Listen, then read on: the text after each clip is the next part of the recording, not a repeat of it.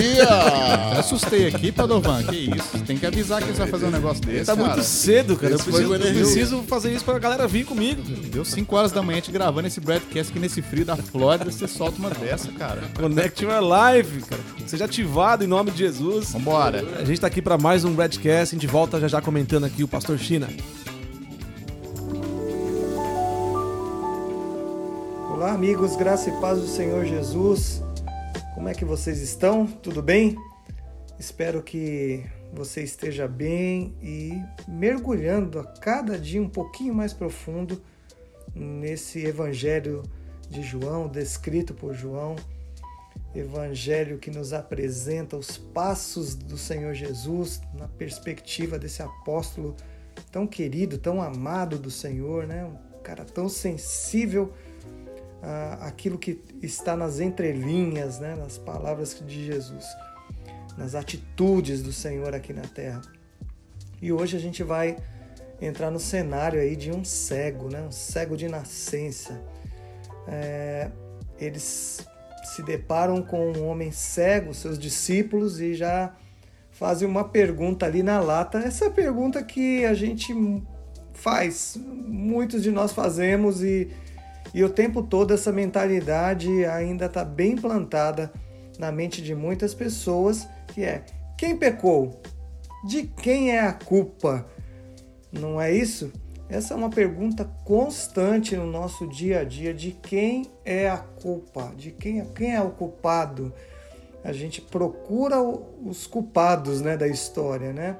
A gente muitas vezes terceiriza as nossas derrotas, ah, as nossas fraquezas apontando um culpado. Ah, foi a culpa dos meus pais, é, a culpa é do país, a culpa é desse sistema de governo, a culpa é do outro que não soube me compreender, ah, fugindo da responsabilização, da autorresponsabilidade. É um tema aí que o pastor Ricardo gosta muito de falar sobre esse tema aí, autorresponsabilidade.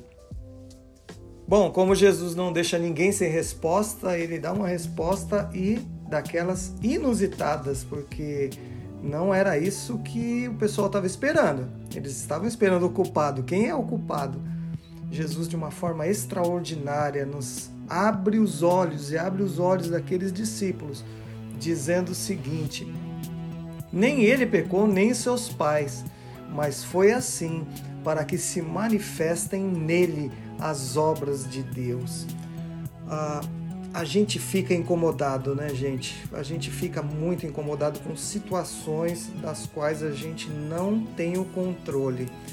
Ah, situações, às vezes, de sofrimento, situações ah, de impedimentos na nossa vida, ah, fases que a gente não consegue pular fases. Já passou por isso? Está passando por isso? Isso acontece com todos nós, né? Há momentos que a gente não tem respostas, que a gente está procurando um culpado, a gente está procurando alguém para justificar, para dar um sentido para aquele momento que eu estou vivendo. Mas o que, que aconteceu? Por que, que eu estou passando essa enfermidade? Por que, que veio o desemprego? Por que, que essa pessoa me abandonou? Enfim, são uma série de, de perguntas que a gente busca nessa mentalidade ainda medíocre, vou chamar assim, com, é, sem ser pejorativo, mas é uma mentalidade medíocre de quem está procurando um culpado para haver uma justificação, uma justiça ali aparente, para você acalmar o seu coração e dar uma resposta. Uma resposta, às vezes, por quê? Porque as pessoas ao redor estão olhando aquele, entre aspas, fracasso é, pelo qual estamos passando, ou aquela situação que não muda, e as críticas vêm, a nossa mente também nos critica. E a gente sabe que Satanás também age na nossa mente, nos apontando, né? Foi assim com Jó, né? Parece que não tinha uma causa específica. É, por que Jó passa por tudo aquilo? Ele fica sem entender. Ele entra numa guerra com Deus. Os seus amigos, né? É, começam a dar opiniões ali e tentar achar a culpa em Jó. Essa mentalidade ela permeia aí o nosso pensamento e hoje a gente vai desconstruir isso nessa vida devocional, nesse tempo com Deus. A, a, a gente não tem que buscar culpados, a gente tem que entender como virá o foco nosso é, não é o gigante. Por que, que esse gigante está aí? Por que esses caras tomaram conta dessa terra? Por que eles estão dominando essa terra? Não foi essa a visão do povo, não foi isso que Deus ensinou para eles, mas uh, a capacidade de a gente adorar o Senhor e crer no Senhor, de que da parte dele virá uma solução, uma resposta que trará a manifestação da glória do Senhor sobre as nossas vidas. Isso é uma perspectiva muito diferente, né? A gente vê algo ruim que está acontecendo, algo indesejado e passamos por isso todos os dias, mas desse limão, né? Se assim a gente pode dizer, fazer uma limonada. Deus vai fazer uma limonada do seu limão. Né? Deus faz dessa situação de crise uma situação de glória, de manifestação da glória dele. Deus usa de uma situação de enfermidade para manifestar uma cura. Deus usa de uma situação onde tem muita tribulação, onde o mar está agitado, para que a palavra dele de calma possa vir acalmar a tempestade e deixar todos espantados com a mão dele. Como é bom quando nossa vida é permeada de testemunhos, é cheia de testemunhos onde a gente pode falar de experiências que vivemos, que passamos por traumas, passamos por, por problemas, passamos por dificuldades, mas a mão do Senhor veio e o Senhor operou e, a, e, o nome dele foi glorificado na nossa vida. Não é muito legal quando a gente experimenta isso? Então quero te convidar a no dia de hoje, sair do vitimismo, da vitimização ou daquela posição de quem está procurando um culpado. Olha, aquele cego. Parece que é uma coisa é, estranha, né? Para a gente pensar como é que Deus permite alguém ser cego, passar por essa tribulação tão grande, né? Que Deus é esse? Meus irmãos, o Senhor é o dono da vida. A gente não pode perder essa perspectiva que Deus é soberano, sim, soberano sobre as nossas vidas. E o que ele promete para nós é, não é que a gente não vai ter é, lutas ou tribulações, mas que na tribulação ele estaria conosco para alimentar a nossa fé, para nos fazer crescer, para nos fazer herdeiros realmente. É, no sentido da, daquele herdeiro que tem um posicionamento no reino de Deus, que é uma pessoa habilitada, valente, que confia no Senhor, que aprendeu a desfrutar uh, da presença do Senhor em todas as situações, seja nas situações de abundância, seja nas situações de dor. Jesus se declara como a luz do mundo, aquele que abre os olhos de alguém que está cego. Mas interessante, porque quando ele abre os olhos deste homem, esse homem tem um encontro com o Senhor Jesus, ele tem uma experiência sobrenatural de alguém que não via e vê e passa a ver de uma forma tremenda, tudo com muita clareza, ao mesmo tempo, olha o que ele declara no, no último versículo. Nos últimos versículos aqui, é, 39 a 41. E disse-lhe Jesus: Eu vim a este mundo para juízo, a fim de que os que não veem vejam, e os que veem sejam cegos. Verso 41: Se fosseis cegos, não teríeis pecado, mas como agora dizeis, vemos, por isso o vosso pecado permanece. É uma palavra contraditória. Por quê? Porque as pessoas ao redor ali começaram a criticar, a perturbar Jesus, a criticar Jesus de uma forma veemente, dizendo que ele era um pecador. As pessoas chamam Jesus de endemoniado. Olha que, que loucura isso e dizendo assim, poxa, ele curou no sábado. Mais uma vez o sábado entra nessa história, né? O sábado representa a religiosidade. Jesus é a nossa ligação com, com Deus. Jesus é a nossa religião. Jesus é Senhor do sábado. Jesus é Senhor do tempo e das estações. Ele se apresenta como superior a todas essas questões religiosas. Jesus é a resposta, é a luz do mundo. E ele faz esse, esse, esse, esse contraditório no final desse texto aqui. Olha, é, se vocês fossem cegos ou seja, se você se reconhece como alguém que precisa da luz de Cristo, aí você pode ver. Mas muitos que dizem eu vejo, esses caras não estão enxergando, por isso o seu pecado permanece. Essas últimas palavras de Jesus me fazem refletir que tipo de pessoa eu sou. Será que eu sou cego, aquele que está esperando e dependendo da manifestação da glória de Deus na minha vida para enxergar coisas novas e aquilo que Deus tem preparado para mim? Ou será que eu sou um dos acusadores de Jesus, que acho que sei todas as coisas, que já tenho as respostas prontas, que já sou crente há tantos anos, já conheço a palavra e não tenho mais nada para aprender? Isso é uma grande palavra de reflexão para nós.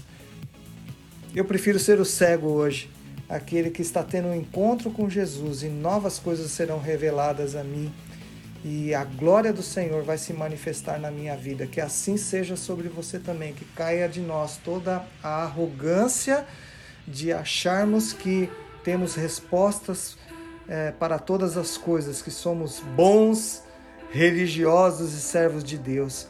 Não merecemos a graça, não merecemos a misericórdia, não merecemos o amor, mas recebemos e recebemos essa revelação e vamos andar sobre a nova perspectiva de vida, sobre a visão que Jesus está nos dando nesses, nesses dias. Deus te abençoe. Até amanhã. Pessoal, mais uma vez aqui, nosso grupo, nossa turma aqui do Broadcast, reunida para trazer comentários frescos. E obrigado mais uma vez por você estar com a gente aqui, escutando, dando esse privilégio para a gente. A gente quer, e na verdade a gente espera que Deus toque no seu coração, abra sua mente. Essa sexta-feira aí você possa ter um final de semana abençoado. Primeira coisa que eu queria comentar do que o China falou é que é preferível ser cego e enxergar a Cristo do que enxergar e jamais ver a Cristo. Eu acho que eu peguei essa chave, ele comentou alguma coisa, eu anotei aqui. E realmente faz todo sentido, porque muitas pessoas de hoje em dia, elas falam que elas estão vendo, elas falam que estão vivendo, que estão tendo experiências sobrenaturais, mas na realidade elas estão falando isso tudo da boca para fora porque elas estão orgulhosas, elas estão querendo manter uma posição igual o fariseu que ele tinha. Ele não entendia nada, ele entendia apenas o que, que era a lei. Peraí, sábado não pode, não pode curar, sábado não pode fazer nada, sábado é um dia que tem que ser é, reservado para Deus. Então tudo que acontece ali, ele demonstra, Jesus ele veio para demonstrar que esse pessoal estava com uma religião muito alta, uma religiosidade, religiosidade muito grande no coração. Porque afinal, o que é mais importante? O dia da semana que foi feito para o homem ou o homem para o dia da semana? Olha que confusão. Então o pessoal elevou a criação de Deus acima do dia? Não faz sentido. Sim. O pessoal ele colocou então o dia acima do que Deus pode fazer. Então as pessoas foram quebradas ali. O fariseu ele foi quebrado quando Jesus ele demonstrou que sábado era apenas um dia da semana. Manda ver, Isaac. Eu, eu uma coisa que eu fiquei pensando bastante é o, o versículo já começa perguntando para é, as pessoas ou para o cego quem pecou. E uma pergunta pro Sam e pro Padovan é Deus é um Deus castigador? Sabe, a gente vê muito Deus com, com aquele que eu estou fazendo algo errado, então eu mereço o castigo de Deus. E isso tem bloqueado muita mentalidade.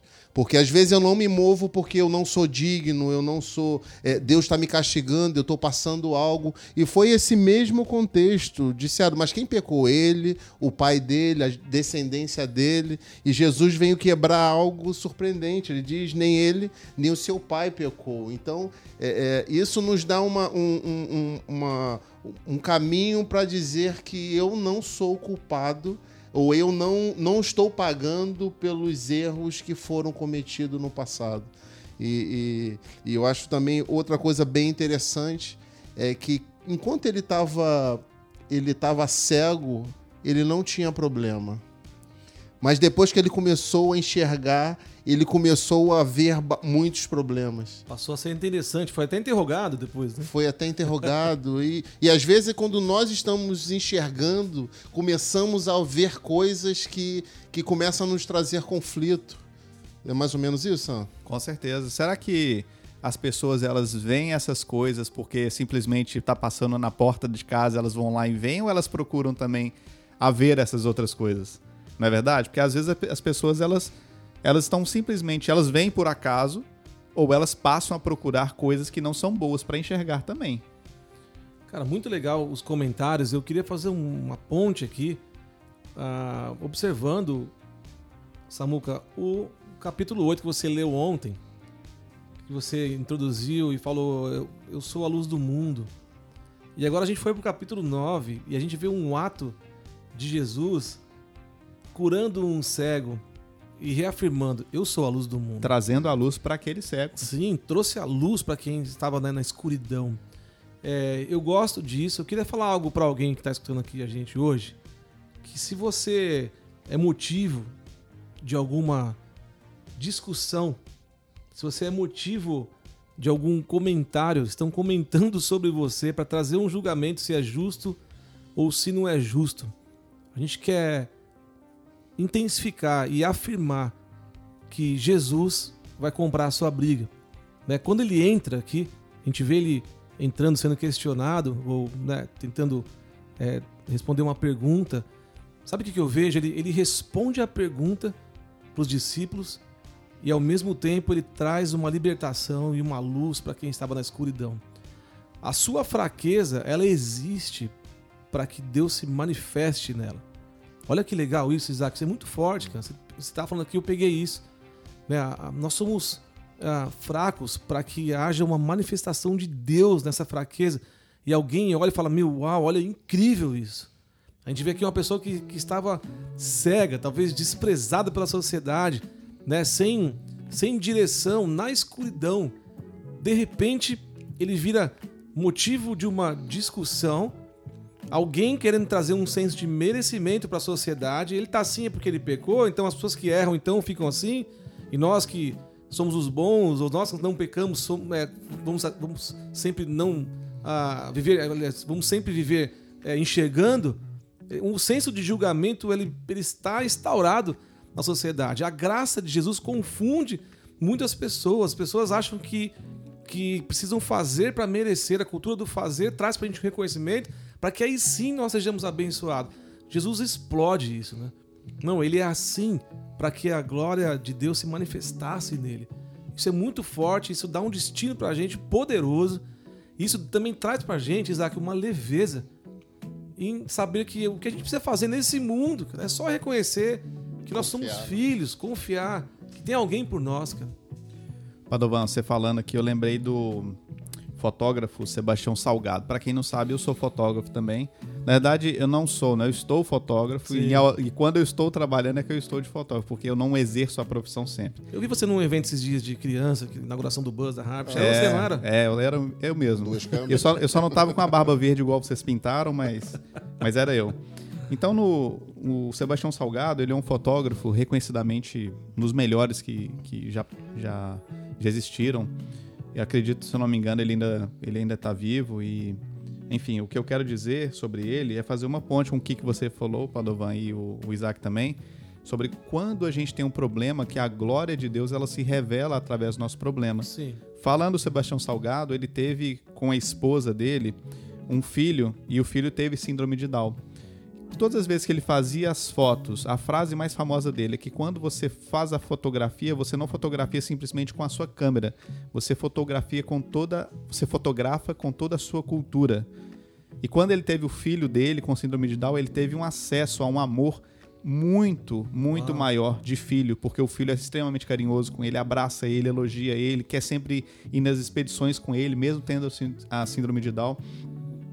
Então, o ponto que eu quero falar é que apesar disso tudo que ele teve, todo esse problema com o filho dele, ele fotografou depois muito melhor, porque ele começou a fotografar e ver o mundo com, uh, com um tipo de fotografia que. É, tem um livro dele, eu tenho um livro dele que chama Gênesis. História, né? Ele voltou, ele pegou todo, todos os aspectos que tinham desde a existência do mundo e fez fotos que são lindas. Você até chora quando vê as fotos. Então o que eu quero dizer é, ele teve esses problemas, mas apesar desses problemas, ele melhorou a sua apuração como fotógrafo profissional.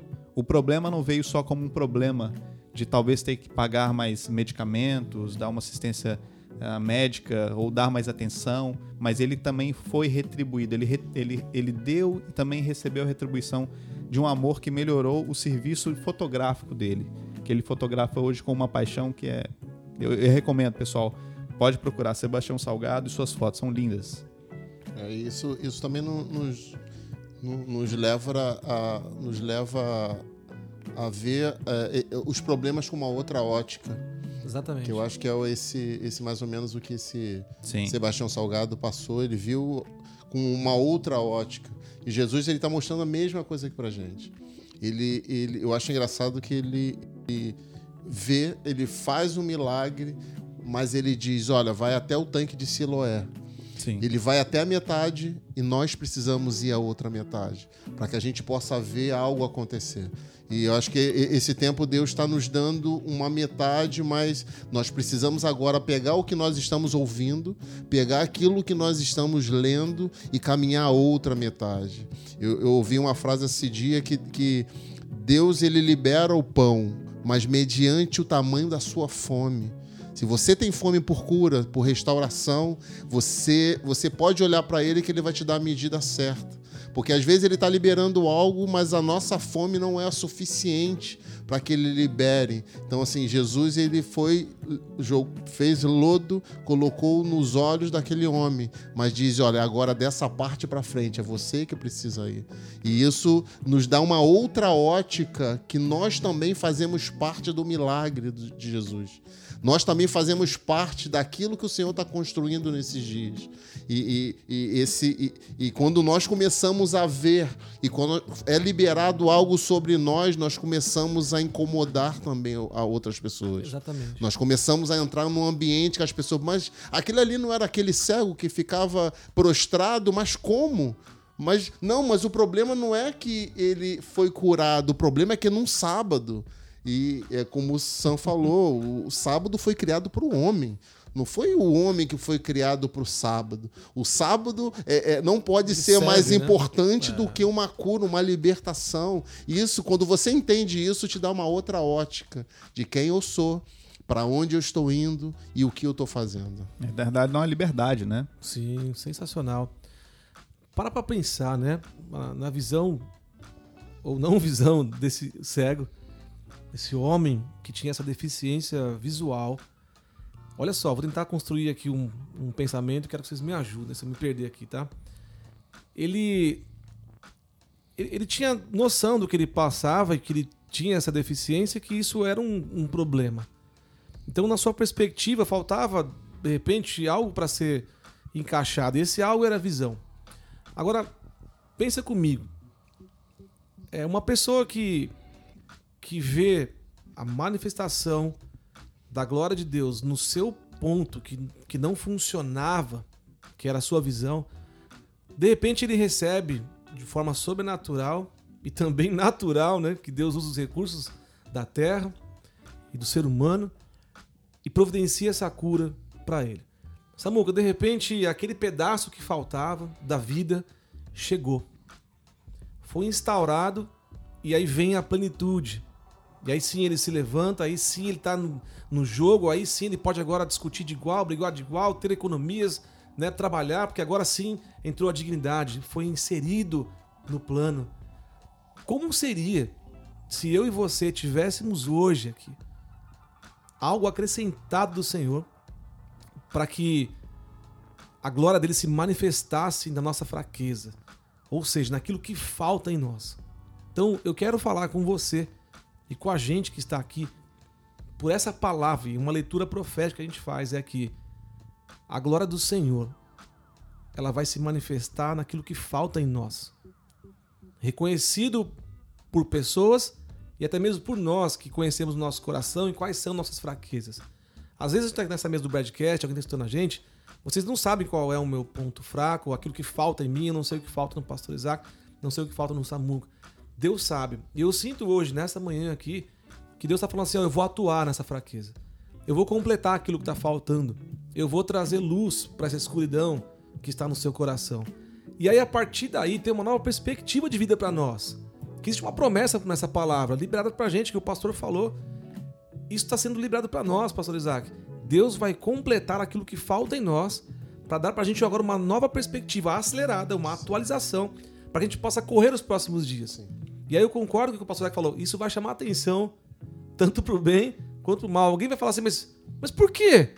Mas o que, que ele fez? Não tem que pagar o preço? Não tem que merecer? Não tem que. Não, Deus vai se manifestar naquilo que falta em nós. E em você que está estudando a gente aqui. É bem, você falou uma palavra bem pontual, é, é dia de aceleração. Amém. Sabe, a gen- Deus está acelerando.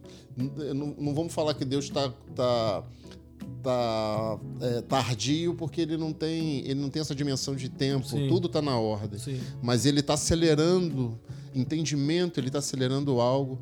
E, e- e às vezes a gente precisa fazer igual esse homem, entender aonde está a nossa cegueira espiritual, nossa cegueira. Sim, De repente é física, de repente é espiritual. Exatamente. E a gente precisa olhar para Cristo e ir a metade. Ele foi a metade, ele já liberou a palavra e agora a gente precisa é, é, nos, nos adestrar em, em conhecimento, é, nos capacitar para que a gente possa ver esse milagre e para que a gente possa ser acelerado. Uma coisa é a gente saber que Deus está nos acelerando, outra coisa é saber que se eu quero ser acelerado. Exatamente. E é um posicionamento, né?